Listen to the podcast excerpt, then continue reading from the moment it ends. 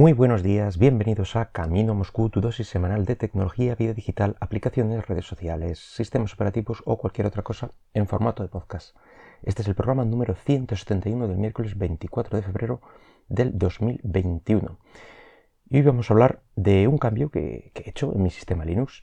Recordáis que hace un mes, más o menos, eh, hablábamos de las ventajas que tenía Linux como un sistema operativo para, desarrolladores, etc. Y uno de los apartados en los que hablábamos eran las posibilidades que tiene de, personalización y, entre otras cosas, pues de los gestores de ventanas. Y en concreto, pues de, aquellos que organizan las ventanas eh, en forma de, losas, por así decirlo. Y que bueno, que a lo mejor si veía alguno que me interesaba, a ver si animaba y probaba con a instalármelo, etcétera, ah, pues sí, he caído. Un par de días más tarde de, aquel podcast, después de un par de pruebas en, máquina virtual, tampoco es que fuera lo loco, eh, para ver cuál, cuál, me convencía más, al final pues instalé el, el i3 Windows Manager y con él estuve trabajando un par de días pero eh, he de reconocer su potencia, a la vez que también tengo que, admitir la mala integración que tenía con un sistema, bueno, pues más o menos moderno y con lo que se espera de él. Eh, se llevaba un poco mal con, eh, las ventanas de tipo pop-up, con, las notificaciones, con la pantalla de bloqueo no me gustaba nada el sistema que tenía.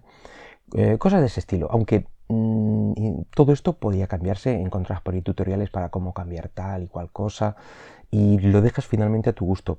Pero creo que, en mi opinión, creo que requería demasiado tiempo. Así que mm, volví a, Genome, mm, creo que por un día o una cosa así, o, incluso menos, pero seguí buscando alternativa. Y, bueno, al final me encontré con, Regolith Linux, que es una distribución completa de Linux basada en Ubuntu eh, de hecho, bueno, pues se considera un sabor no oficial del mismo y que en el fondo es lo que andaba buscando. Sinceramente, es un sistema de este tipo de, gestión de ventanas, pero que se lleva la mar de bien con, Ubuntu y con todas esas cositas que, bueno, que ya estás acostumbrado y que, eh, bueno, que vas a echar de menos si, si, vas hacia atrás. Em, de hecho, el, el, gestor de ventanas que utiliza mm, por debajo es, i3, bueno, concretamente es i3 eh, Rocks, que es un fork, creo recordar, del, i3, pero bueno, ya con, todo ese trabajo de personalización y de ajustes eh, necesarios para que se lleve bien con, eso, con estas eh, pequeñas cositas de, de Ubuntu, pues ya preinstalado. Y a partir de ahí, pues puedes ajustar más o menos eh, bueno, lo que deseas que tenga la barra, por ejemplo, la, información que tenga. Yo concretamente eh, me he quedado con la información de subida y bajada de red, con el uso de la CPU y del eh, disco duro y memoria, la, batería, el porcentaje de batería restante, una, un pequeño icono con el número de notificaciones que tengo, con un acceso rápido para acceder a ellas, el volumen, el día y la hora y por último tiene ahí un hueco para ciertos iconos de, algunas aplicaciones como pueden ser los de mensajería, eh, de Dropbox, etc.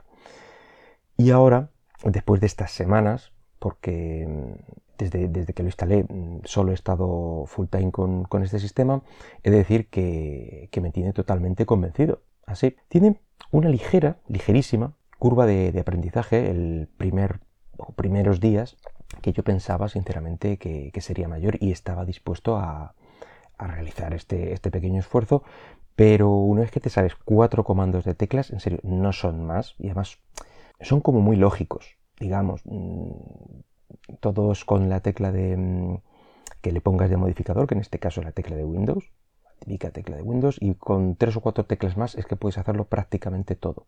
A lo mejor comandos más complicados requiere pensártelo un poco, pero bueno, como también tiene un acceso rápido a la ayuda y te dice los comandos que son, pues mm, va bien. Con esto que tienes, pues tienes un gran control sobre, sobre el sistema y raramente eh, hace falta tocar el ratón fuera de lo que es el uso normal de, una aplicación, mm, de, un sistema de ventanas, evidentemente. Puedes mover las ventanas de escritorio virtual. Si hay varias aplicaciones eh, en este mismo escritorio virtual pues puedes redimensionar el espacio que dejas a cada uno, cambiar la posición entre ellas, eh, cambiar el modo en que se van abriendo, si en horizontal o en vertical, las nuevas ventanas. puedes em, arrancar aplicaciones con el launcher que tiene. Esto y prácticamente todo lo, relacionado con, el sistema en sí lo puedes hacer desde el teclado. Tiene eh, teclas directas para la ventana de línea de comandos, eh, para el navegador, para el explorador de archivos, para la configuración. En fin, mm, yo creo que prácticamente todo lo, que más se necesita. Y encima, bueno, pues el sistema ya se encarga de, ponerle el tamaño correcto sin taparte el resto de aplicaciones. De hecho, lo suyo y para lo que está planteado es eh, abrir mm, la o las aplicaciones siempre en los mismos escritorios virtuales. Y así, el 1, el escritorio virtual 1, por decirte un ejemplo, será mm, el de las ventanas de Shell, por ejemplo. Eh, de hecho, yo lo tengo así. El 2 para el navegador. El 3 en mi caso lo tengo configurado para programas de comunicación, el cuarto para el escritorio remoto, el quinto para el correo, el sexto para bueno, pues el programa de música que tenga abierto, me da lo mismo que sea Spotify o, Google Play Music, bueno, ahora YouTube Music. El séptimo, bueno, pues algo extra, como puede ser Telegram, etc. Aunque de momento mm, no me he preocupado de automatizar esto. Que bueno, digo de momento eh, porque esto lo, cuando lo estuve mirando eh, sí que lo terminé de configurar ayer. Ayer por la tarde precisamente eh, terminé de, encontrar la configuración de esto y bueno, pues me puse a automatizar este tipo de lanzamiento, así que las aplicaciones ahora van directas a su escritorio virtual, ya que después de varias semanas ya me he acostumbrado que sea ese su, sitio natural, por así decirlo. así que, mm, bueno, pues probaremos si realmente cumple lo que promete en cuanto a productividad y demás. Hasta el momento era yo bueno, pues quien iba abriendo los escritorios a mano, arrancando aplicaciones eh, en ese escritorio recién abierto, que bueno, no estaba mal, pero ya que puede eh, automatizarse, pues ¿para qué lo vas a hacer a mano?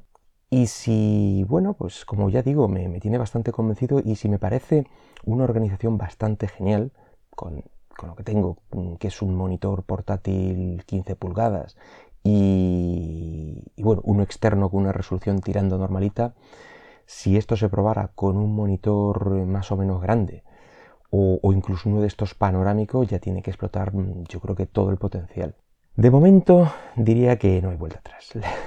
Mm, una vez que te acostumbras, la verdad es que no se me ocurre volver de nuevo a Genome, salvo que se quede realmente desactualizado o tenga algún error grave, pues eh, de momento seguiré con esta versión.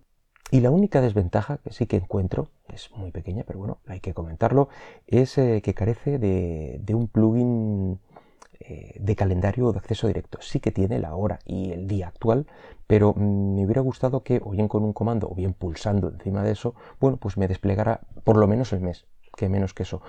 Porque no me hace falta que sea ninguna agenda ni con las tareas que tengo ese día ni nada. Simplemente con el mes, a mí ya me vale. Eh, la verdad es que lo uso bastante para la organización. Todo ese tipo de cosas sí que solía abrir el calendario de vez en cuando y es lo único que echo de menos.